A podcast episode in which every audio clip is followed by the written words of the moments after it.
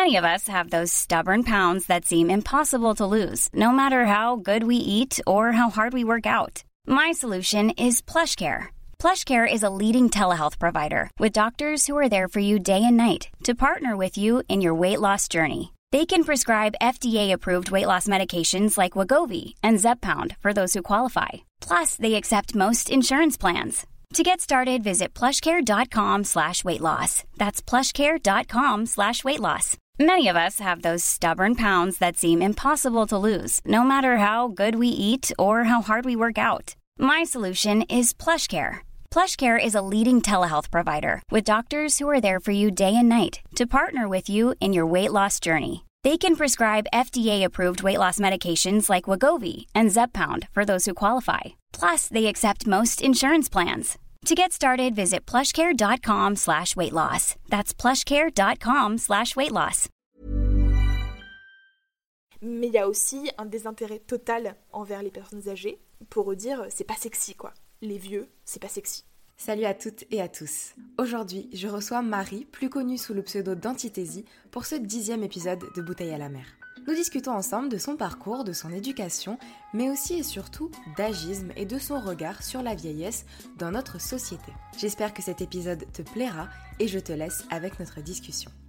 Alors bonjour Marie, pour commencer, est-ce que tu pourrais s'il te plaît te présenter aux auditeurs et aux auditrices et nous dire un petit peu qui tu es? Alors bonjour, donc oui, effectivement, je m'appelle Marie, euh, j'ai 28 ans, je vis à, Berlin, euh, où je suis en train de, faire une thèse. Euh, donc là, je suis en troisième année, et cette thèse porte sur les pratiques en agriculture au Brésil. au parallèle de ça, je tiens aussi une chaîne YouTube, donc Antithésie, et un podcast en commun. J'aurai l'occasion d'en reparler un peu après. Et euh, voilà, je pense que, je pense que c'est à peu près tout euh, pour une présentation. Pour démarrer cette interview sur ton parcours, on va discuter un peu de ton enfance. Alors, quel enfant t'étais? Où est-ce que tu as grandi? Dans quel environnement? Est-ce que tu peux nous parler un petit peu de cette période de ta vie? Alors, à propos de mon enfance, j'ai grandi en Haute-Savoie. Donc, je suis née en Haute-Savoie et euh, j'y suis restée jusqu'à mes 15 ans. La Haute-Savoie, en tout cas dans les années 90, début 2000, euh, c'est une région, euh, alors pas euh, pauvre ou, tout du moins un peu sinistrée entre guillemets comme ça peut être le cas pour d'autres régions, mais en tout cas c'est pas une région très développée d'un point de vue social ou, ou juste les transports en commun, tout ça, tout ça. Donc en vrai j'ai plutôt, j'ai plutôt une expérience de vie à la campagne dans une zone rurale. Au niveau de mon enfance en elle-même, euh, je, suis euh, la deuxième d'une famille de quatre enfants. Euh, on est assez espacés, c'est-à-dire que j'ai 5 ans d'écart avec mon grand frère, 5 ans d'écart avec ma petite sœur, 7 ans d'écart avec mon petit frère. donc voilà, on a vécu dans une grande maison euh, une très grande maison. Euh, c'était un peu le, projet euh, de vie à, ce moment-là de, mon père, notamment d'avoir une maison et de la retaper. voilà, donc une très grande maison où on a pu jouer. J'ai énormément joué pendant, pendant mon enfance. Au début, toute seule, parce qu'on n'avait pas les mêmes centres d'intérêt avec mon grand frère. Et ensuite, quand mon, ma petite sœur et mon petit frère sont arrivés et ont été assez grands pour, pour pour en faire des camarades de jeu. on a fait des jeux principalement des jeux de rôle. voilà. J'en ai, euh, j'en ai des très bons souvenirs de mon enfance pure. J'ai, euh, des très bons souvenirs. Euh, j'ai des souvenirs d'avoir été déjà entourée. J'ai pas de souvenirs d'avoir été isolée ou, malheureuse ou rien. Enfin, vraiment, c'était une enfance tranquille avec tout le confort qu'on peut. alors, il y, a toujours mieux, comme il y a toujours pire, mais honnêtement, j'ai pas à me plaindre du niveau matériel euh, de ce que j'ai eu. Et euh, voilà. Est-ce que tu peux me parler un petit peu du regard que tu as sur l'éducation que tu as reçue avec du recul? Est-ce que tu penses que tu as été éduquée comme une fille, entre guillemets? Est-ce que par exemple tu as pu ressentir des contraintes, des obligations, voire même des interdictions liées à ton genre? Alors par rapport à mon éducation, euh, c'est une question que je me suis posée notamment en écoutant euh, les autres épisodes de, ce podcast, je pense pas avoir reçu une éducation très genrée, euh, dans le sens où j'ai pas du tout été dans un environnement, en tout cas, je veux dire, j'ai pas par exemple reçu toute la panoplie princesse, tenue rose, voilà, j'ai eu des jouets que on peut se dire qui sont plutôt attribués aux filles. Donc je pense notamment aux Barbie. J'ai eu la maison Barbie. non, ça c'est vraiment, c'est vraiment symbolique de ce, de, mon enfance et de ce jouet-là en particulier. Mais j'ai reçu cette maison Barbie qui s'ouvre et où il y avait la chambre et la cuisine qui pivotait. Voilà, pour, je pense que les personnes qui ont joué au Barbie et qui sont euh, nées dans les années 90 euh, savent de quelle maison de Barbie je parle. Donc ça, c'était un peu euh, le jouet de mes rêves. mais en fait, je crois que ce qui m'intéressait dans le jeu de la Barbie, c'était pas tant le côté fille, c'était plus le côté jeu de rôle qu'il y avait derrière. Et à côté de ça, j'avais aussi les jeux, les jeux plutôt on va dire, euh, qui sont un peu dans les pages bleues des magazines, euh, des magasins de jouets, des catalogues. Les catalogues, c'est le mot. Euh, donc voilà, je pense notamment au Lego, typiquement. Donc je pense pas, alors là j'ai parlé des jouets, mais en vrai on peut l'étendre, je pense pas avoir eu une éducation et un environnement très genré. c'est pas les souvenirs que j'en ai en tout cas. Je pense après qu'on est tous plus ou moins genré de base. Et même à partir de la euh, sociabilisation euh, qu'on a, euh, par exemple quand on arrive à la crèche ou quand on arrive à la maternelle, etc., on est en contact avec d'autres enfants et ces enfants qui n'ont pas forcément les mêmes éducations, les mêmes, les mêmes environnements, donc ça a tendance un petit peu à, à, se mélanger et, et, voilà, je pense que c'est complètement je pense qu'il est complètement illusoire de penser qu'on peut avoir une enfance absolument non genrée. Par contre, en ce qui concerne le l'environnement familial, je ne pense pas avoir été euh, éduquée comme une petite fille. Voilà, j'ai des exemples.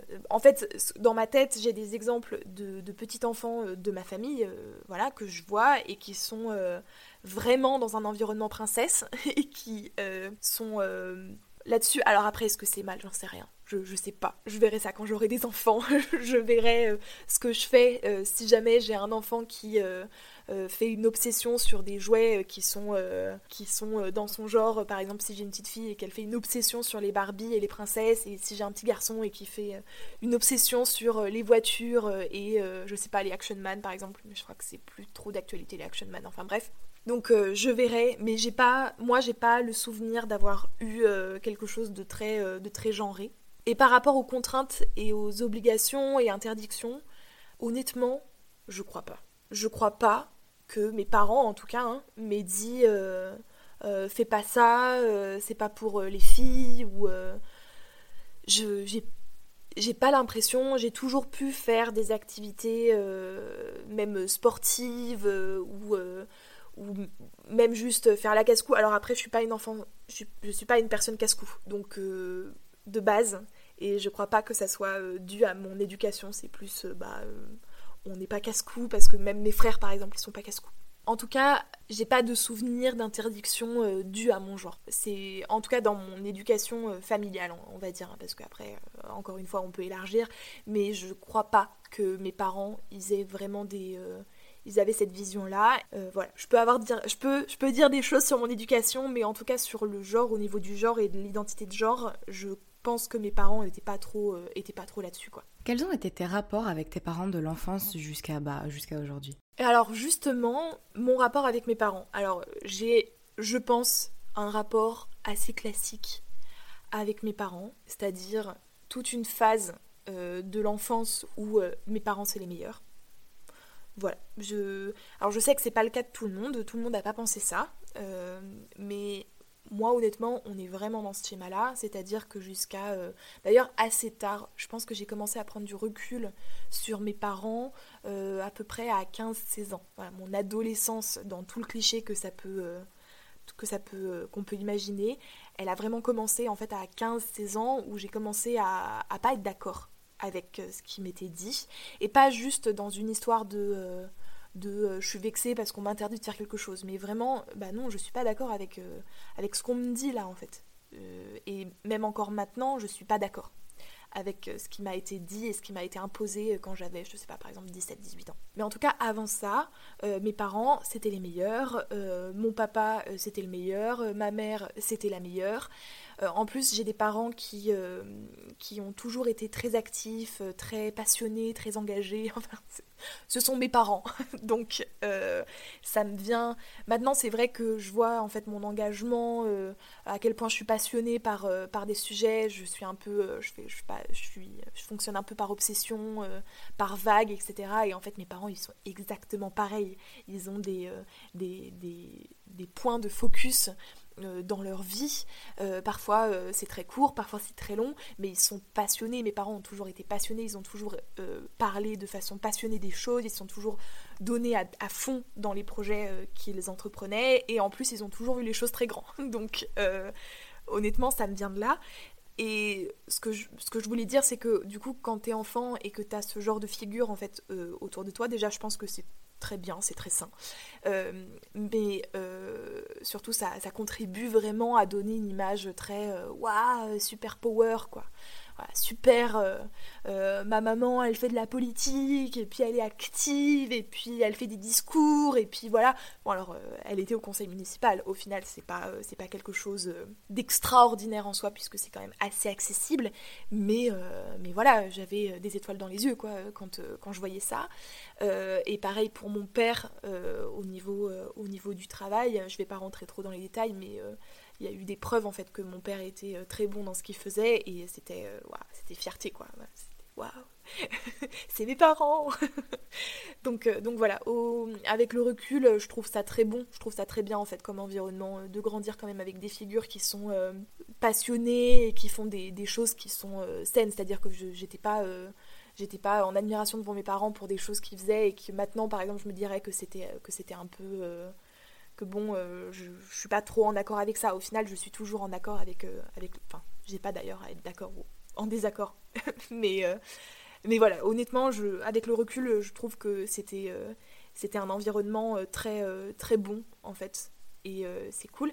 Après, comme je le disais, à l'adolescence, j'ai commencé à prendre du recul sur, sur on va dire, ce que pensaient mes parents et potentiellement ce que leur rapport avec moi. bien sûr, il y a aussi le côté adolescent, je pense qu'il y a aussi un choc euh, générationnel. Un des grands conflits de mes parents avec moi, c'était Internet. Parce que, en fait, Internet, ça a commencé à se démocratiser quand j'étais au lycée. Donc, c'est-à-dire que au lycée, à mon entrée en seconde, on a eu euh, la connexion ADSL. Donc, pour euh, ceux qui ne sauraient pas ce que c'est qu'une, enfin, qui ne savent plus ce que, ce que c'est qu'une connexion ADSL et comment on était euh, avant. Avant, on avait un abonnement internet et c'était une heure par mois. une heure par mois. Euh, après, on n'avait pas autant d'utilité, euh, autant de fonctionnalités sur internet. Hein. Mais c'était une heure par mois et pour toute la famille. Donc c'était un peu c'était euh, très limitant, on va dire, et surtout que c'était bloqué, c'est-à-dire après une heure, bah voilà, a plus. Euh, et euh, surtout, quand on se connectait à Internet, et eh bah on pouvait pas utiliser la ligne téléphonique en même temps. Donc voilà, et à mon entrée de seconde, on a eu la première ligne ADSL, donc c'est-à-dire indépendante déjà de la ligne téléphonique, et surtout illimitée. Alors déjà, déjà pour prendre la ligne illimitée, ça a été toute une histoire, hein. il a fallu négocier, argumenter, dire qu'on allait avoir de plus en plus besoin d'Internet et que de ce fait, c'était quand même mieux d'avoir euh, de l'illimité que de mettre en tension en fait la, famille sur, euh, sur l'utilisation d'Internet. Euh, et ça déjà, ça a été compliqué avec notamment mon père. Voilà. Après, ça a été compliqué. Alors, j'ai jamais eu d'ordinateur dans ma chambre. Ça, c'est pas quelque chose que je reproche en soi. je pense que c'était un choix de protection aussi et bon aussi de contrôle. Ça, c'est vraiment le point que j'aurais tendance à reprocher en fait par rapport à ça c'est euh, le côté contrôle, euh, le côté contrôlant et pas juste euh, la protection, mais aussi de on veut savoir ce que tu fais, on veut savoir voilà, ce que tu es en train de faire. Du coup, il y avait un poste informatique, donc un ordinateur au milieu du salon, et j'ai vraiment des souvenirs de devoir dire ce que je faisais sur Internet, en sachant que mes activités étaient très je faisais rien euh, d'incroyable. J'étais sur mon Skyblog, j'étais sur MSN, je discutais avec mes copains, avec mes copines, et il n'y avait pas, euh, avait pas de début, il n'y avait pas vraiment de fin. C'est-à-dire que je pouvais pas, euh, je pouvais pas dire bah j'en ai pour 10 minutes et ensuite je lâche l'ordi. C'était plus bah je me détends là, je suis en train de discuter avec mes copines. Et ça par exemple, ça a été, ça a été une grosse source de tension et c'est une chose que j'aurais tendance un peu à, même encore maintenant en fait, à reprocher, c'est-à-dire que, sur le fait que ça a été, euh, ça a été une tension et euh, qu'il y aurait eu des solutions en fait à mettre en place, peut-être des règles aussi à mettre en place, un peu plus aussi de, de justice, c'est-à-dire au lieu que ça soit euh, un peu impératif euh, de euh, tu me laisses l'ordi maintenant, etc., qu'il y ait peut-être des heures ou, ou ben un planning, ou voilà, qu'il y ait une espèce de distribution en fait de l'accès à l'ordinateur. Je dis pas que j'ai manqué d'ordinateur, on me l'a laissé quand même en main. Mais c'était toujours un peu tension. Si j'étais sur l'ordi et que mon père en avait besoin, c'était bah va-t'en, j'en ai besoin. Enfin voilà, c'était assez. c'était toujours en tension. Et je pense que c'était pas forcément nécessaire. Voilà, donc ça c'était juste pour donner un exemple, mais il y a eu euh, d'autres exemples, mais je vais pas, je vais pas tous les lister parce que ça aurait pas trop de, ça n'aurait pas trop d'intérêt. Ensuite, je suis partie faire mes études, donc là, je, je suis partie de la maison. Ça, je me souviens que c'était vraiment quelque chose que je voulais faire. Je voulais partir. À 18 ans, je voulais partir. Et je suis très contente d'être partie à 18 ans. Je ne regrette pas une seule seconde d'être partie. Euh, j'aurais, j'aurais, je pense, l'occasion d'en, rediscuter, en tout cas pour savoir ce que j'ai fait à ce moment-là. Euh, mais du coup, ça m'a permis de prendre du recul un petit peu avec mes parents. Ensuite, je suis revenue un peu dans la, dans la région. Alors, je me suis pas réinstallée dans le, dans le foyer parce que, encore une fois, non, non, ça, euh, jamais. Mais je me suis un peu plus rapprochée de mes parents à ce moment-là. Et puis euh, après, j'ai eu toute une phase de prise de conscience, alors notamment euh, en ce qui concerne l'agisme, euh, et puis même d'autres, d'autres choses. Voilà, et là j'ai eu des grosses tensions avec mes parents. rien de très grave, mais plus un choc générationnel, un choc intellectuel aussi. Et là, en ce moment, je suis en train de revenir petit à petit euh, là-dessus, c'est-à-dire à accepter que bah oui, mes parents sont pas forcément au même stade de réflexion que moi, ils n'ont pas fait les mêmes choix que moi peut-être que je ferais euh, si euh, je deviens parent, et encore une fois, je suis pas encore parent, donc on verra bien à ce moment-là les choix que je fais et, probablement que je verrai les choses aussi différemment. voilà, voir. Euh, mais en tout cas, je reviens un peu sur une, sur, euh, avec une idée un peu plus de tolérance, d'acceptation. Et puis, euh, j'ai aussi travaillé sur la pose de limite, c'est-à-dire, bah voilà, là, je suis pas d'accord, ou j'ai pas envie de discuter de ça maintenant. Et voilà, je dis juste que je dis juste ce que je ressens et pourquoi est-ce que bah, j'ai pas envie de parler de ça. et, et voilà, c'est pas toujours très bien pris, mais moi j'accepte aussi que ça soit pas très bien pris. Voilà, c'est juste, bah, moi je te dis que, que cette conversation ne me convient pas et euh, que je vais pas la continuer et tu peux pas me forcer à la continuer. Et si ça te rend euh, en colère parce que pour euh, X raisons, bah, c'est ton droit, mais voilà, l'État il est là-dessus. Maintenant qu'on a parlé de ton enfance, on va partir sur une autre grande période de la vie qui est l'adolescence. Est-ce que tu pourrais me dire un petit peu comment tu as vécu cette deuxième période? L'adolescence, ça a été difficile sur certains points, je pense comme, euh, comme, un, peu, euh, comme un peu tout le monde. Je pense à l'acceptation du corps, euh, je pense aussi à hum, l'acceptation de soi, le développement de soi, savoir où est-ce qu'on va, savoir aussi se, se, positionner en fait un peu dans, dans la vie, dans la vie avec, dans nos relations. C'est la découverte aussi un petit peu de l'autre, je trouve. Euh, j'ai toujours pensé que euh, les adolescents étaient très similaires aux enfants, aux petits-enfants. Euh, alors, pas, sur les besoins, on n'a pas exactement les mêmes besoins évidemment, mais en fait, quand on étudie un petit peu le développement des enfants en bas âge, donc du 3, 4, 5 ans, et le développement des adolescents, leur, leur conflit, leur envie d'indépendance, la découverte de l'autre, etc., on se rend compte que c'est vraiment similaire. C'est-à-dire qu'on va être en conflit, on va avoir envie euh, d'indépendance et on va avoir envie de découvrir l'autre et c'est euh, voilà, ça définit assez bien en fait mon, mon adolescence. Après, euh, je suis très nostalgique de mon adolescence, du côté un peu insouciant et à la fois confortable et à la fois un petit peu inconfortable, c'est-à-dire les prises de tête de l'adolescence comparé aux prises de tête que j'ai maintenant, honnêtement, c'était rien. et honnêtement, je pense que j'ai passé une très bonne adolescence. Mon adolescence correspond aussi en fait à mon, déménagement, c'est-à-dire qu'on a déménagé de Haute-Savoie euh, dans le sud. Ça a été euh, un peu la nouvelle vie.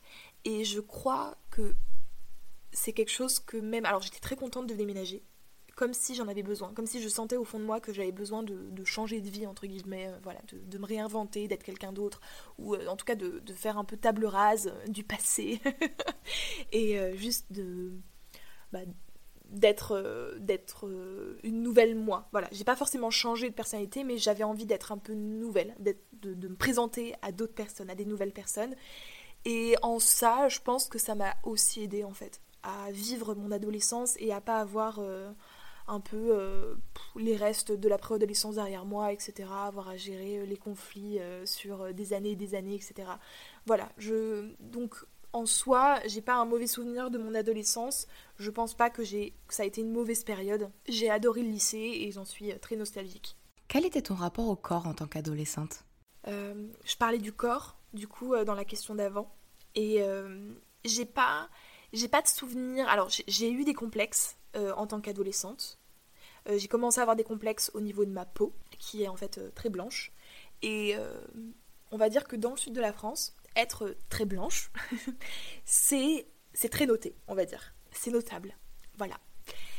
Et j'ai commencé à recevoir énormément de remarques par rapport à ma peau, à la couleur de ma peau, au fait qu'il fallait que je me protège, au fait qu'il fallait pas que je crame, que si on mettait au soleil j'allais cramer, trop drôle.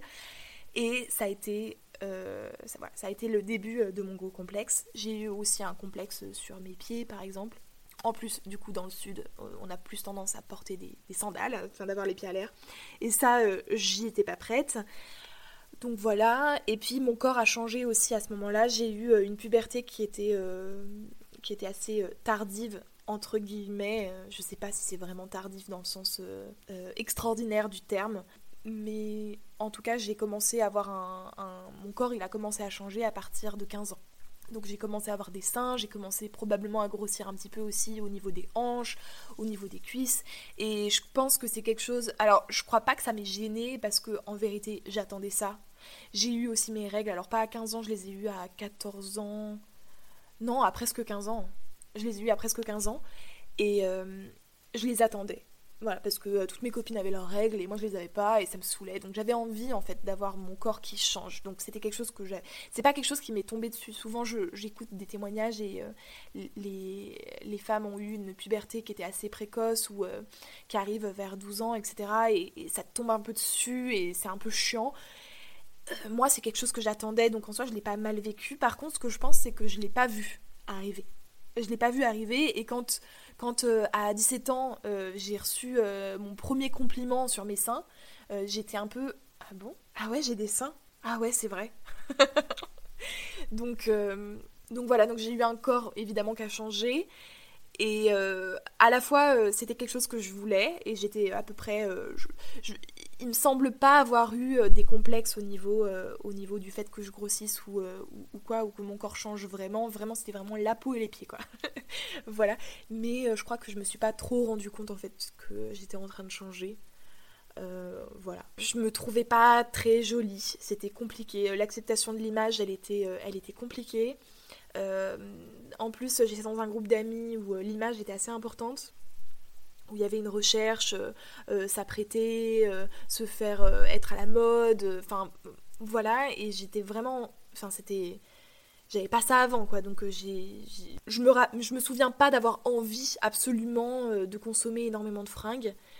c'est pas une c'était pas quelque chose dont je me souviens par contre j'avais envie de correspondre un minimum au code et, et c'était difficile il a fallu que je rattrape un peu les wagons donc voilà, je, je peux pas.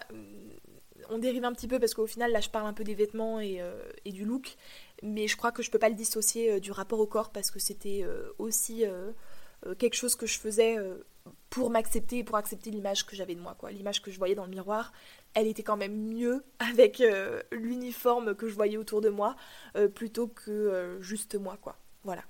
Après le bac, donc à la fin de ta scolarité, quel a été ton parcours? Quelles études est-ce que tu as faites? Est-ce que ça a été difficile de trouver ta voie professionnelle? Parle-nous un petit peu de tout ça, tout ce qui se passe après l'école.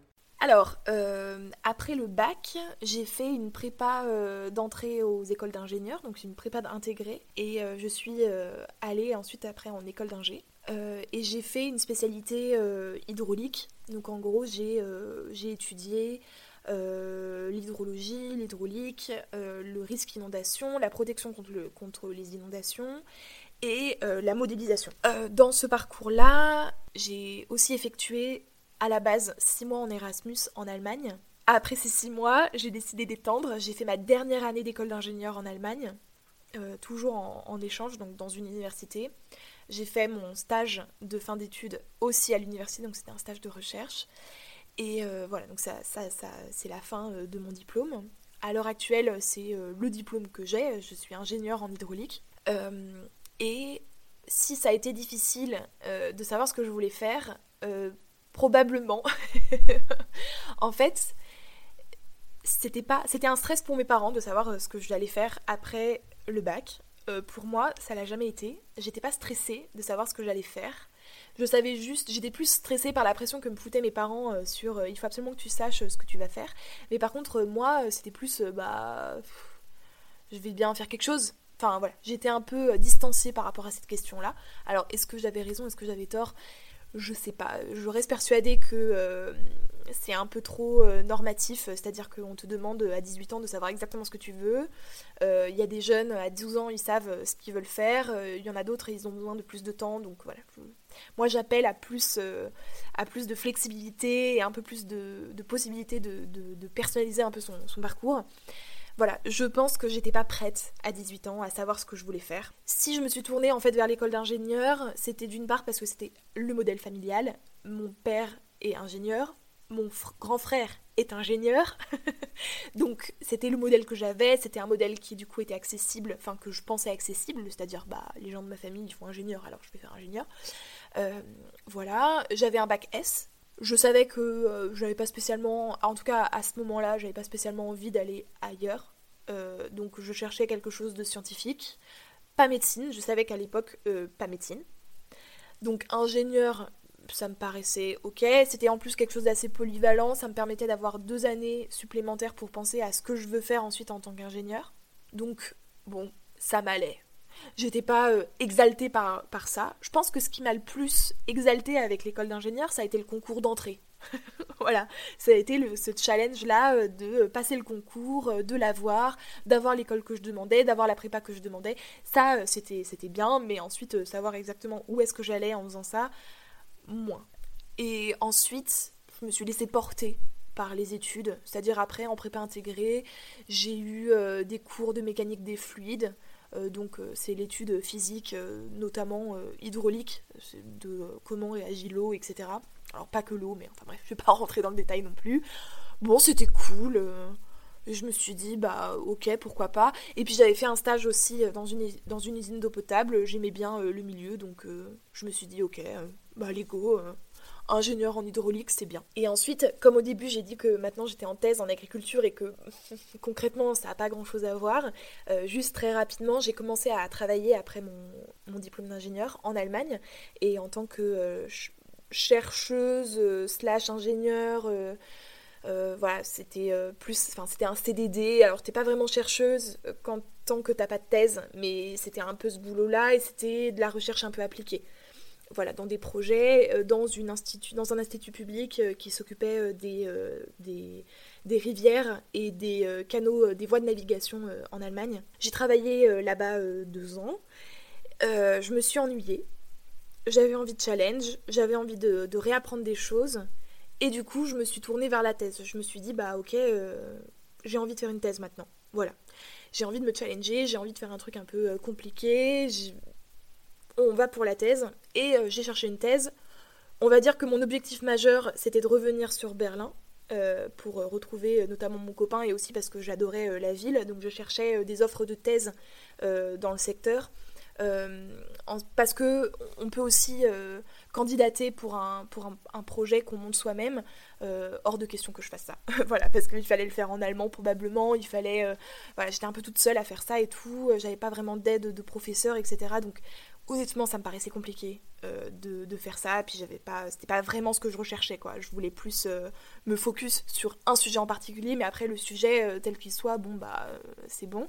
Et au final je me suis retrouvée j'ai candidaté pour un poste de thèse en agriculture. Et j'ai pu l'avoir parce que c'était très axé sur la modélisation. Et en fait bah, je suis formée à la modélisation. Donc c'est ce qui m'a permis de pouvoir faire le pont.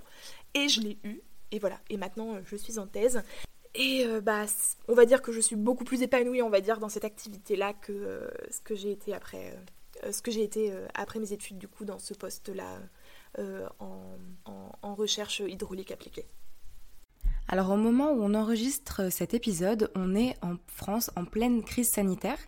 Euh, J'imagine qu'en Allemagne, tu vis à peu près la même chose, mais très honnêtement, je suis pas très informée sur la situation du pays. If you're struggling to lose weight, you've probably heard about weight loss medications like Wigovi or Zepbound, and you might be wondering if they're right for you. Meet PlushCare, a leading telehealth provider with doctors who are there for you day and night to partner with you in your weight loss journey. If you qualify, they can safely prescribe you medication from the comfort of your own home. To get started, visit plushcare.com slash weight loss. That's plushcare.com slash weight loss. Plushcare.com slash weight loss. Quality sleep is essential. That's why the Sleep Number Smart Bed is designed for your ever evolving sleep needs. Need a bed that's firmer or softer on either side? Helps you sleep at a comfortable temperature? Sleep Number Smart Beds let you individualize your comfort so you sleep better together. JD Power ranks Sleep Number number 1 in customer satisfaction with mattresses purchased in-store. And now save 40% on the Sleep Number limited edition Smart Bed for a limited time. For JD Power 2023 award information, visit jdpower.com/awards. Only at Sleep Number stores or sleepnumber.com. Planning for your next trip? Elevate your travel style with Quince. Quince has all the jet setting essentials you'll want for your next getaway, like European linen, premium luggage options, buttery soft Italian leather bags, and so much more. And is all priced at 50 to 80% less than similar brands. Plus, Quince only works with factories that use safe and ethical manufacturing practices. Pack your bags with high-quality essentials you'll be wearing for vacations to come with Quince. Go to quince.com/pack for free shipping and 365-day returns. This is Paige, the co-host of Giggly Squad, and I want to tell you about a company that I've been loving, Olive and June. Olive and June gives you everything that you need for a salon quality manicure in one box. And if you break it down, it really comes out to $2 a manicure, which is absolutely insane. It's also so easy to get salon worthy nails at home with Olive and June. The difference between how your nails used to look when you did them yourself and now with the Manny system is a complete game changer. The best thing about Olive and June too is it's a quick dry. Dries in about one minute, lasts for five days, and full coverage in up to one to two coats. Visit oliveandjune.com slash perfectmanny20 for 20% off your first system. That's oliveandjune.com slash perfectmanny20 for 20% off your first system. Donc est-ce que tu pourrais me dire un petit peu comment ça se passe? Est-ce que tu es confiné? Est-ce que tu continues de travailler? Et puis de manière générale, comment est-ce que tu vis toute cette situation-là? En ce moment, je suis confinée à Berlin. En fait, euh, au moment où j'enregistre, donc on est le 8 mai, le, déconfinement a déjà commencé depuis trois semaines environ. Donc en gros, les petits, euh, les petits magasins peuvent, ont pu réouvrir. Et là, la semaine prochaine, les restaurants réouvrent. Et il me semble aussi les écoles.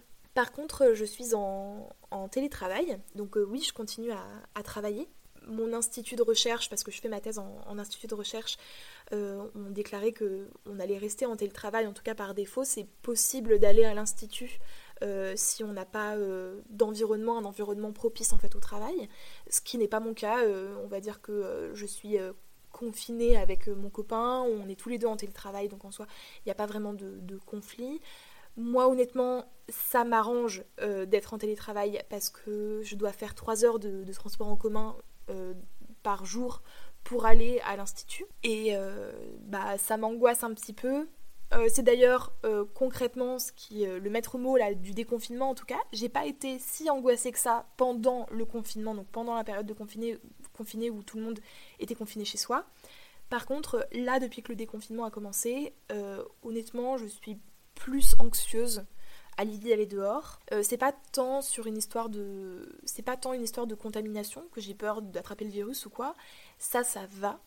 Par contre, c'est surtout le fait d'avoir été sans voir beaucoup de personnes pendant longtemps. Et là de me retrouver du coup dans un environnement un peu plus euh, peuplé, on va dire ça comme ça. Alors même si les rues sont pas pleines, euh, y a, ça reste quand même euh, très. Il y, a, beaucoup moins de touristes et j'habite dans un des quartiers les plus touristiques de, de Berlin, pardon. On va dire que les, les, rues sont, restent quand même assez vides, donc c'est pas non plus. Euh, enfin, c'est pas, pas blindé ou, quoi. Mais juste le fait de voir des personnes, de devoir parler aux gens, par exemple dans les magasins, c'est quelque chose qui me rend anxieuse, donc ça va me prendre un peu de temps et un peu de travail pour euh, revenir, on va dire, à, euh, la normale, c'est-à-dire euh, bah, juste, j'ai toujours été plus ou moins anxieuse quand il y avait beaucoup de monde, mais bon, généralement, je suis pas anxieuse pour aller dans un magasin, quoi. Voilà. Normalement, ça va. Donc voilà, c'est un peu ma comment je me sens en fait par rapport à la situation. Et voilà, on, enfin, honnêtement, je tiens le coup, ça va ça va. Mais par contre, je commence à m'ennuyer, c'est-à-dire, c'est pas que j'ai des choses à faire, c'est plus un ennui général. ma vie est chiante, euh, comme je pense la plupart des, autres, hein, des autres personnes, je sais que je suis pas la seule, mais euh, je commence à craquer sur le fait que bah voilà, j'ai un peu euh, tout le temps les mêmes jours et, et c'est un peu pesant. Alors la plupart des internautes te connaissent sous le pseudonyme Antithésie, qui est ton nom sur YouTube et sur la majorité de tes réseaux sociaux. Alors j'ai personnellement découvert ton contenu il y a maintenant quelques années avec la vidéo qui est la plus vue sur ta chaîne être moche. Alors dans cette vidéo, tu abordes le fait d'être moche, donc, euh, donc c'est-à-dire contraire aux critères de beauté vis-à-vis de ce que ça implique dans notre société. Et je me souviens que cette vidéo m'avait énormément marqué parce que c'était la première fois que j'entendais quelqu'un qui parlait de ce sujet-là, qui est pourtant extrêmement présent dans notre quotidien qui est un sujet finalement de la vie de tous les jours en fait, et ça m'a vraiment beaucoup interpellée. Par la suite, j'ai parcouru un petit peu tes vidéos, je me suis abonnée à ta chaîne, et j'ai pu voir que tu avais à cœur de partager, de témoigner de tes expériences personnelles, et donc de débattre autour d'énormément de sujets de société. Aujourd'hui, je dirais que tu fais partie d'une petite bulle de youtubeurs qui parlent sincèrement à leur audience des vraies choses de la vie, de sujets qui ne sont pas forcément entre à la mode, mais qui ouvrent un champ de réflexion qui permettent de se questionner, de se remettre en question. Alors après cette longue introduction, j'aimerais te demander du coup pourquoi est-ce que tu as décidé de faire des vidéos sur YouTube et surtout pourquoi est-ce que tu as choisi ces sujets-là qui sont loin d'être mainstream sur la plateforme? J'ai commencé ma chaîne YouTube quand j'étais en train de, travailler euh, en tant, qu'ingénieur hydraulique. Comme je le disais, je me suis beaucoup ennuyée. Et euh, c'était une façon euh, pour moi déjà d'avoir une autre activité et du coup de combler un petit peu l'ennui que j'avais. En plus j'étais, en Allemagne à ce moment-là, pas à Berlin, loin de mon copain et aussi loin de ma famille, donc un peu isolée on va dire. Et du coup c'était aussi une façon de nouer des contacts un petit peu. Mais je crois que la, plus grande motivation à l'ouverture de cette chaîne, ça a été de, pouvoir fixer mes idées.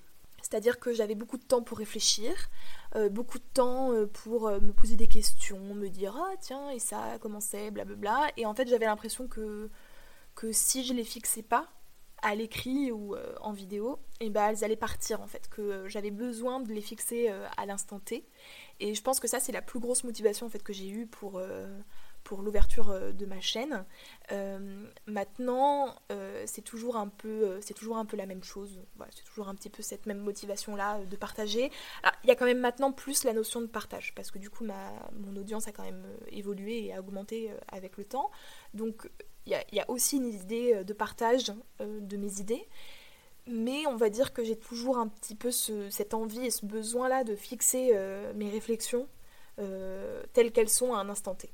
Et par rapport au type de sujet, on va dire que je crois que ça m'intéresse pas de parler de sujets que tout le monde a abordés parce que ça a été dit et redit et que je vois pas je vois pas l'intérêt de enfin j'ai rien d'autre à apporter et c'est des sujets, euh, c'est des sujets sur lesquels j'ai déjà réfléchi. Donc, euh, donc voilà, je, préfère, j'ai plus, on va dire, j'ai plus d'envie de partager sur des sujets qui sont un peu récents pour moi, qui m'ont fait un peu mind blow, comme on dit en, en anglais, c'est-à-dire ce sentiment-là de déclic. et, et, de les partager pour que ça déclenche aussi des déclics chez les autres et c'est aussi les vidéos que je préfère regarder. Hein. C'est là où j'apprends des trucs et je me dis Ah, mais oui, c'est ça Et ensuite, je pourrais évidemment parler euh, d'autres sujets et, euh, qui est aussi des déclics. Je trouve que la vie de tous les jours, la vie quotidienne, euh, enfin j'ai dit vie quotidienne, c'est pas vraiment le mot, mais en tout cas des sujets qui nous concernent, sur lesquels les gens peuvent se reconnaître. En fait, des sujets qui nous arrivent tous les jours, mais en fait auxquels on n'a jamais, on n'a jamais réfléchi, comme bah, la, vidéo, la vidéo est moche. bah, c'est vrai qu'en fait c'est pas un sujet sur lequel on discute, alors que bah, c'est quand même là. Donc voilà, c'était c'est un peu ma, ma motivation. Avec tes vidéos, j'ai notamment découvert le concept d'agisme. Est-ce que tu pourrais expliquer un petit peu aux auditeurs et aux auditrices ce que c'est et ce que ça implique dans la société? Alors l'agisme, c'est euh, la discrimination par rapport à l'âge. Par exemple, ça va être le fait de dire euh, bah euh, t'es trop jeune ou tu ne peux pas savoir parce que tu es jeune par exemple. Et je prends cet exemple là du fait d'être jeune et du coup de l'agisme qu'il y a contre les jeunes personnes parce que c'est comme ça en fait euh, j'ai découvert le concept d'agisme. Euh, je suis directrice, enfin j'ai été animatrice et maintenant directrice en colonie de vacances et ça a été en fait pendant les formations euh, pour devenir directeur, donc où on se pose des questions sur ce qu'on a envie de mettre en place, sur ce qu'on a, comment on a envie de, de, alors j'ai pas envie de dire éduquer parce que je pense pas que ça soit notre mission en tant que directeur d'éduquer les jeunes, mais quels sont notre positionnement en fait par rapport à ce public là qu'on accueille, que j'ai eu euh, des, euh, des, déclics, des vrais gros déclics. J'appelle ça euh, me prendre des claques, honnêtement, sur, bah, sur ça, sur l'agisme. C'est-à-dire qu'on va, par exemple, forcer les enfants, je prends toujours cet exemple-là parce que c'est le meilleur, mais on force les enfants à enlever leur casquette à table parce qu'on estime qu'ils n'ont pas apporté une casquette à table. Voilà. Et en fait, on leur soumet cette, règle sans leur expliquer d'ailleurs euh, pourquoi, euh, comment. Euh, voilà, on estime juste qu'ils doivent enlever leur casquette, on, les soumet. S'ils sont pas d'accord, on les gronde, on les punit. Voilà, donc on est un peu, on est un peu dans ce, ouais, dans cette soumission. En fait, on soumet les enfants et ça, bah, en fait, déclic après déclic, c'est quelque chose que j'ai essayé en fait de déconstruire et je trouvais que du coup c'était c'était intéressant euh, d'en parler notamment euh, sur ma chaîne YouTube. Et je suis très contente que ça soit un, thème qui revienne beaucoup quand on parle de moi en fait. Parce que enfin non c'est pas vraiment ce que je veux dire mais j'aime bien en fait qu'on reconnaisse qu'on me dise voilà j'aime beaucoup quand tu parles de ça parce que ça, montre qu'en fait il y a un vrai intérêt. Et c'est ce que je voulais en fait en parlant d'agisme sur ma chaîne. Je voulais que les gens aient plus d'intérêt en fait sur la situation des enfants ou même des adolescents d'ailleurs donc on l'a compris, l'agisme touche les jeunes, les enfants, les adolescents, mais il touche aussi en conséquence les personnes âgées qui sont qualifiées de vieilles ou de vieux péjorativement. Quel est ton regard à toi sur la vieillesse? Qu'est-ce que c'est aujourd'hui, selon ton expérience personnelle, d'être vieux dans la société? Alors, mon regard euh, sur la vieillesse, ça a été un peu la, deuxième... Euh, le volet 2 de ma déconstruction par rapport à l'agisme, c'est-à-dire que je me suis euh, comme tu dis, beaucoup focus sur euh, les jeunes, mais euh, j'ai euh, tardé un petit peu à prendre conscience de l'agisme en fait envers les personnes âgées ou les vieux, péjorativement on va dire. en fait, d'un point de vue personnel, j'ai encore mes quatre grands-parents, donc qui en fait maintenant se font assez vieux, ils ont tous plus de 75 ans. En fait, je prends conscience de ce que ça veut dire être une personne dans un grand âge, parce que on pourrait se dire qu'une personne de 60 ans est vieille, mais en fait, elle n'est pas si vieille que ça. On n'est pas si vieux que ça à 60 ans. Quand on arrive aux alentours de 70, 75 ans, 80, 85 ans, presque 90 ans, on commence à être très âgé, à être vraiment dans un grand âge. Et il y a des choses, alors déjà, il y a des transformations physiques. Donc on va être moins, euh, moins agile, notre corps va être plus fatigué, on va tomber malade aussi euh, plus, facilement, alors que ça soit euh, par exemple au niveau du corps, on va se fracturer des, choses en tombant, ou juste notre, hanche lâche par exemple. Et puis aussi les maladies de dégénérescence au, niveau, au niveau du cerveau. Alors j'ai pas suis pas du tout experte, c'est un sujet sur lequel je me renseigne de plus en plus, mais je, vais pas avoir trop le vocabulaire, donc je vais, je vais pas trop parler de ça. Mais en tout cas, personnellement, c'est quelque chose que j'observe euh, avec mes grands-parents. Euh, c'est assez douloureux euh, d'un point de vue personnel de voir en fait le vieillissement des personnes. Aussi ce que ça implique, hein, parce que quand on commence à tomber malade et, à, et c'est qu'on s'approche en fait de plus en plus de la fin. Donc il y a aussi ça en fait dans le fait d'être d'être vieux et d'être dans, dans, le grand âge, c'est que c'est quand même une dégénérescence et c'est pas euh, l'issue, enfin c'est pas l'issue, mais en tout cas la, la fin, c'est euh, de mourir en fait. Voilà. Et ma réflexion là-dessus, elle est assez nouvelle, en tout cas elle est, elle est pas encore euh, bien aiguisée. Je pense que c'est pour ça que j'ai du mal à aborder le sujet, notamment sur ma chaîne YouTube. Mais ce que je remarque, c'est que la société, par rapport à ça, en fait, déjà c'est extrêmement tabou. C'est-à-dire que, en fait, je pense pas que ce soit tabou, mais en tout cas, j'ai envie de dire, c'est pas sexy, quoi. Voilà, des vieux qui meurent, c'est pas sexy. D'ailleurs, là, actuellement, donc en, crise de coronavirus, quand on regarde la pyramide des âges par rapport aux personnes qui sont, qui sont décédées de la maladie, c'est quand même principalement des personnes âgées. Et en fait, je me rends compte que on n'en parle pas. On parle des morts, on parle des, euh, on parle des nombres, etc.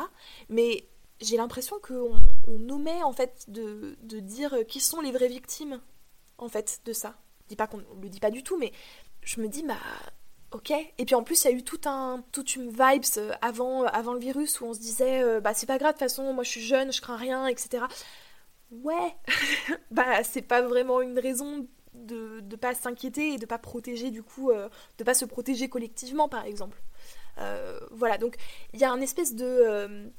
je, je, crois pas que ça soit un tabou, je crois pas que ce soit les mêmes dynamiques qu'un tabou. Euh, quoique, il y a quand même cette peur aussi de, de, vieillir, euh, ce, ce, malaise en fait que ça nous donne en fait d'imaginer, de, nous imaginer euh, dans, ce, dans cet état où on va perdre petit à petit des habiletés physiques, voire, voire mentales. Mais je pense qu'il y a aussi un côté de désintérêt total de la situation en fait d'être une vieille personne dans la société. Et en fait, il y a des exemples très concrets de choses qui sont pas optimisées en fait pour, pour ça. Je vais donner un exemple du coup euh, que j'ai euh, que j'ai pu euh, constater en fait dans les derniers mois. Donc j'ai une mamie qui est malade et qui est en face fait de diagnostic et pour commencer un traitement, etc. et pour ça, il a fallu faire des dossiers, l'administratif, tout ça. Mais bon, je ne vais pas commencer à dénoncer l'administratif, mais voilà. Et en fait, maintenant, la plupart des tâches administratives ou des procédures administratives, elles doivent être faites par internet euh, demander un formulaire, euh, remplir un formulaire, euh, envoyer des mails, etc. Il y a beaucoup de choses qui sont informatisées, qui sont numérisées. Alors on dira que c'est pour le mieux, que c'est pour la protection de la planète. Ça encore, je ne vais pas épiloguer là-dessus, mais sachez que en fait, le numérique ne veut pas dire zéro empreinte. Enfin bref. Mais en tout cas, ce qui est sûr, c'est que maintenant, on est sur une ère du numérique et du coup, pour toutes les, procédures de santé ou même administratives, on passe de plus en plus par Internet.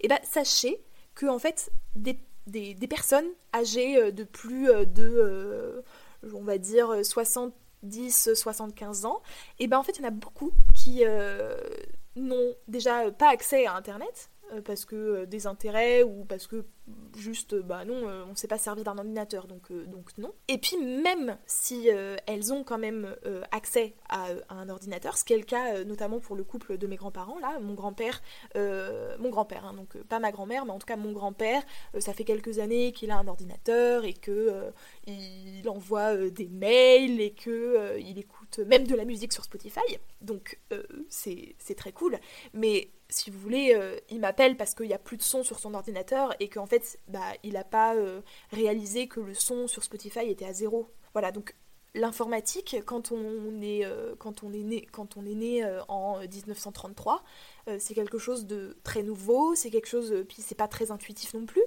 Nous, on a l'habitude parce qu'au final, on a ça un peu depuis qu'on est né, et puis et puis voilà, on a un peu appris, et puis on a été un peu poussé aussi à le faire, donc ça va. Mais en fait, en vrai, euh, quand on est une vieille personne, on n'a pas eu trop, euh, on n'a pas eu trop, probablement pas trop d'intérêt euh, pour le faire. Et c'est le cas. Et du coup, bah, je vais le dire, mais mon grand-père, il est incapable de faire les démarches administratives numériquement. Pour ma grand-mère. Alors si ma grand-mère en plus est toute seule, alors là j'en parle même pas, mais elle est accompagnée, elle a un proche aidant, ok, mais en fait ce proche aidant, il est incapable de faire les démarches. Donc voilà, c'est des choses comme ça, on peut aussi parler des transports en commun qui vont beaucoup trop vite, du rythme dans la ville où c'est beaucoup trop, c'est beaucoup trop vite. Prendre le métro par exemple, c'est, je pense, impossible pour une personne. Déjà, alors on peut ensuite parler des, personnes à mobilité réduite et il n'y a pas que les vieilles personnes qui sont dans ce cas-là, mais vraiment c'est très compliqué. Donc voilà, c'est euh, un peu mes réflexions euh, du moment par rapport euh, aux personnes âgées et du coup à l'agisme euh, qui règne. Et du fait, je pense que l'agisme, alors il y a un constat sur, euh, bah voilà, il y a des choses qui sont pas possibles pour les personnes âgées et, euh, et c'est problématique, mais il y a aussi un désintérêt total envers les personnes âgées pour dire c'est pas sexy quoi, les vieux, c'est pas sexy. Est-ce que tu as peur de vieillir? Alors euh, euh, j'ai réalisé il y a peu que en fait j'avais peur de ma propre mort et du coup de ma disparition donc c'est ce qui m'effraie dans, dans la finalité de ma vie après le vieillissement je crois pas que je sois angoissée par en tout cas la transformation de mon corps alors je pense que c'est pas agréable de vieillir au point de perdre des capacités physiques et mentales. je, voilà, je, je pense que tout le monde sera à peu près d'accord avec ça. Par contre, au niveau du vieillissement, euh, on va dire le vieillissement euh, entre guillemets euh, juste du corps, donc c'est-à-dire les rides, les cheveux blancs, la perte de l'énergie, je me rends bien compte que bon bah si je fais une nuit blanche maintenant, je m'en remets pas alors qu'à 18 ans je pouvais le faire et, et c'était ok. donc je le remarque je dis pas que ça me fait plaisir et que je me dis chouette un cheveu blanc trop cool mais j'ai pas envie, j'ai pas envie en fait d'être en rupture par rapport à ça. J'ai pas envie d'être en rupture avec mon corps euh, sur le fait qu'il vieillisse. Euh, euh, j'ai eu suffisamment, je trouve, de déni par rapport au changement de mon corps quand j'étais adolescente pour me dire que bon bah voilà, maintenant j'ai bientôt 30 ans, je commence à avoir des quelques cheveux blancs, alors rien de rien de folichon, mais j'ai quelques cheveux blancs. Bon bah ok, voilà. On va dire que j'aimerais et je décide de l'accepter et euh, de me dire euh, c'est ok Marie, c'est ok. Genre euh, tu vas vieillir, c'est comme ça. Ça veut pas dire que t'es es plus bonne à rien d'ailleurs. Ça, ça a été une de mes, de mes réalisations. J'avais très peur d'avoir 30 ans pendant assez longtemps. Et en fait, à force de parler avec des femmes de 30, 40, 50, et de me rendre compte en fait que, que leurs meilleures années, généralement, c'est dans la décennie qu'elles sont en train de vivre. Donc en fait, j'ai l'impression qu'on s'embellit soi-même dans l'amour de soi au fur et à mesure des années. Et euh, tant mieux. Et limite, je me dis, bah, j'ai hâte de grandir, euh, même si euh, ça rime avec vieillir, pour voir ce, que, ce, que, ce que je me réserve en fait. Voilà. Donc tu as aussi créé ton propre podcast qui s'appelle En commun, qui rassemble plusieurs témoignages d'environ 10 minutes, il me semble, sur un sujet donné. Est-ce que tu pourrais nous en parler un petit peu? Quel est ton projet avec ce podcast et pourquoi avoir choisi ce nouveau format? Donc le projet à la base du podcast, c'était de regrouper des témoignages de personnes. Euh, alors j'aurais envie de dire de vraies personnes, et pas dans le sens que euh, les personnes un peu, euh, on va dire, célèbres ou tout du moins reconnues ou très suivies, ça soit pas soit pas des vraies personnes. c'est plus, ce qui m'intéressait, c'était plus dans le fait que ça permette de se reconnaître et de s'identifier plus facilement. Et c'est parfois un peu un problème que j'ai, alors c'est pas un gros problème, c'est pas quelque chose que je dénonce parce que c'est aussi intéressant de savoir euh, ce que euh, les personnes, euh, par exemple les, les personnes d'influence entre guillemets ont à dire, mais je trouvais que pour l'identification, c'était plus facile. Et parfois dans les podcasts, je pense par exemple, j'écoute des podcasts de maternité, et quand même assez souvent, c'est des personnes avec un profil un peu particulier, donc euh, par exemple euh, des influenceuses, des blogueuses, etc., qui parlent de la maternité, et c'est très intéressant, encore une fois, hein, c'est pas, euh, c'est pas le problème, mais c'est par exemple des femmes souvent qui sont du coup à la maison, et on va dire, je dis pas que c'est facile et que c'est plus facile, etc., c'est pas, c'est pas le problème, mais du coup, bah, la maternité et le salariat, bah c'est pas c'est pas évoqué. Et il y a quand même plus de femmes qui font des enfants en étant salariées qu'en étant blogueuses à la maison. Donc c'était un peu euh, c'était c'est parfois un peu ma frustration en fait dans ce genre de, podcast. Là j'ai parlé de maternité, mais ça peut être vrai dans, un peu tous les podcasts. Et du coup avec euh, ce podcast là en commun, euh, j'avais envie de laisser la parole en fait à des personnes lambda, on va dire, donc des personnes un peu Monsieur et Madame tout le monde, et pour que du coup elles déjà elles puissent s'en pouvoir entre guillemets en, se disant ma vie en fait elle vaut le coup et euh, elle vaut tellement le coup que du coup je la raconte dans un podcast alors que c'est très simple alors que c'est pas non plus extraordinaire mais c'est juste que voilà je partage mon expérience et pour les auditeurs et les auditrices que ça puisse euh, leur donner un peu des, pistes, se rendre compte qu'on n'est pas tout seul, euh, se rendre compte que d'autres ont fait d'autres choix et peut-être que ça peut être des options. Voilà, donc c'était un peu, euh, c'était un peu le projet et euh, honnêtement c'est ce que je préfère. voilà, j'adore écouter euh, la vie des gens. Je, moi en tant que monteuse, enfin en, tant que réalisatrice du coup du podcast, à chaque fois mais je suis d'une reconnaissance mais folle en me disant mais ces personnes-là, elles m'envoient ces messages audio et elles me font confiance et c'est des choses parfois très intimes et je, je, vois ça comme un trésor, ça me fait pleurer, je pleure à chaque fois que je monte donc voilà, c'est Donc ça, moi, ça m'épanouit beaucoup et du coup, voilà, je me dis que tout le monde est gagnant et c'est très bien. Et euh, le format, euh, c'était, plus pour garantir l'anonymat. Je me disais que c'était plus facile de parler, euh, de faire, d'enregistrer un message vocal que de se filmer en vidéo. Donc ça permet aussi de bien préserver l'anonymat des personnes et ça, je trouvais ça vraiment important pour mettre les gens confortables. Et je pense que ça s'y prêtait bien aussi. Voilà, c'était ce genre de podcast qu'on a envie d'écouter vraiment euh, très proche de l'oreille, euh, de façon euh, bah, de, s'englober entre guillemets dans l'histoire. Et je trouvais que ça s'y prêtait. Puis j'avais envie de, j'avais envie de me d'essayer les podcasts. Voilà. Quel est ton objectif de vie? Je ne sais pas trop. je ne sais pas trop. En fait, avec cette crise-là du coronavirus, j'ai une envie maintenant d'être plus utile dans mon travail. j'ai envie de mettre les mains entre guillemets dans le cambouis. Et euh, je pense que je vais me tourner là-dessus. Je sais pas encore exactement ce que je vais faire, mais j'ai eu pendant euh, plusieurs, euh, plusieurs années, plusieurs mois, plusieurs années, l'envie bah, de monter ma petite boîte, d'être. alors je voulais pas être coach, mais je voulais par exemple devenir conseillère en, en, communication et en, en orientation professionnelle. Et euh, je crois que cette crise-là, elle m'a fait remettre. Enfin, c'est pas que ça m'intéresse plus, mais je crois que c'est viscéralement, c'est pas ce dont j'ai envie. Voilà. Et euh, je remarque maintenant que la réponse à cette question et, euh, donne déjà un bon indice sur ma vie et sur mes objectifs, parce qu'on me demande mes objectifs de vie et je réponds quand même direct sur le travail. Donc voilà, c'est c'est visiblement quelque chose qui est euh, important pour moi et c'est aussi quelque chose que j'ai réalisé euh, pendant euh, le confinement, c'est-à-dire que me remettre à travailler et avoir une routine de travail, ça m'a aussi beaucoup aidé à rester, à rester sereine pendant le confinement. Donc voilà. Et je pense au niveau familial, avoir avoir une famille, donc en gros avoir des enfants. voilà. je pense que là, ça serait ça serait le top. Est-ce que à ce jour, tu es heureuse, Marie?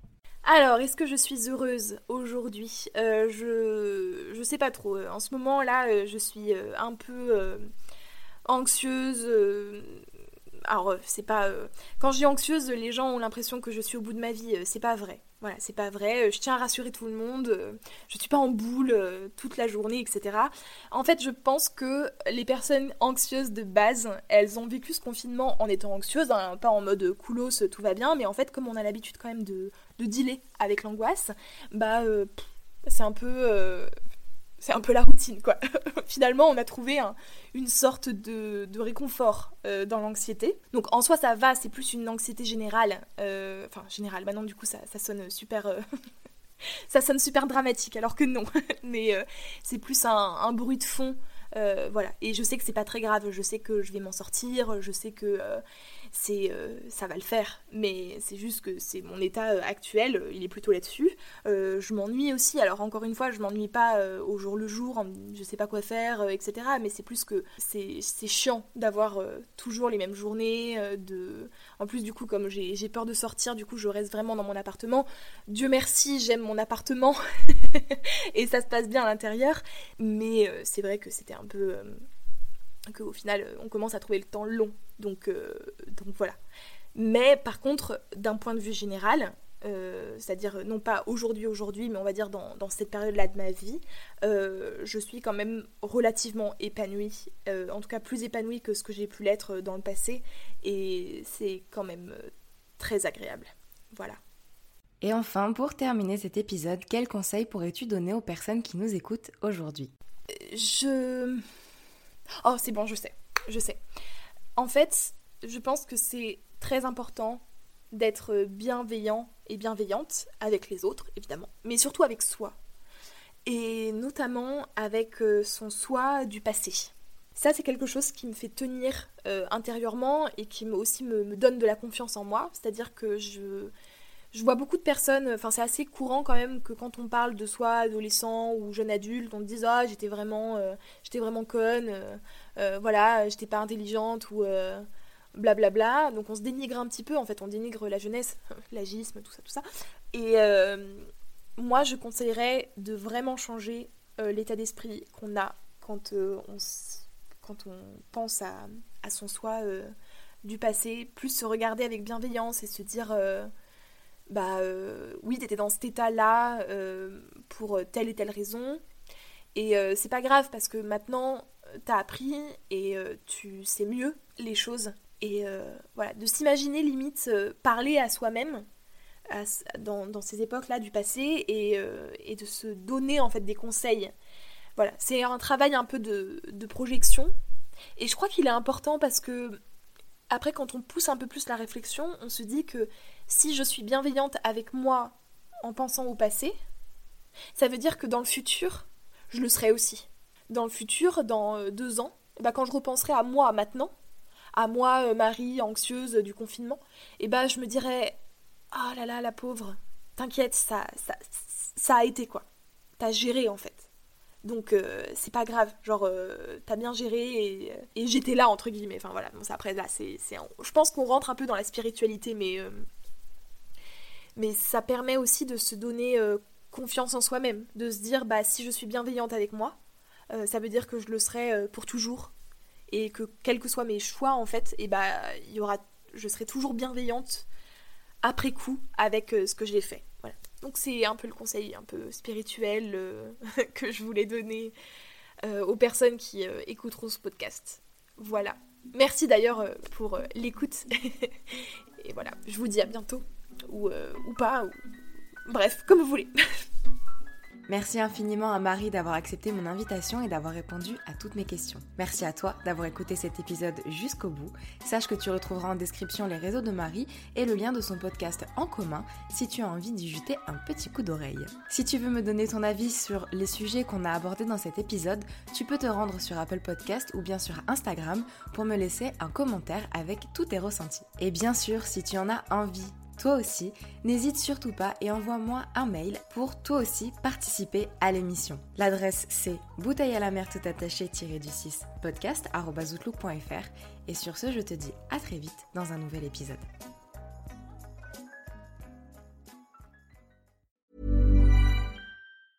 Even when we're on a budget, we still deserve nice things. Quince is a place to scoop up stunning high-end goods for 50 to 80% less than similar brands. They have buttery soft cashmere sweaters starting at $50, luxurious Italian leather bags, and so much more. Plus, Quince only works with factories that use safe, ethical, and responsible manufacturing. Get the high-end goods you'll love without the high price tag with Quince. Go to quince.com/style for free shipping and 365-day returns.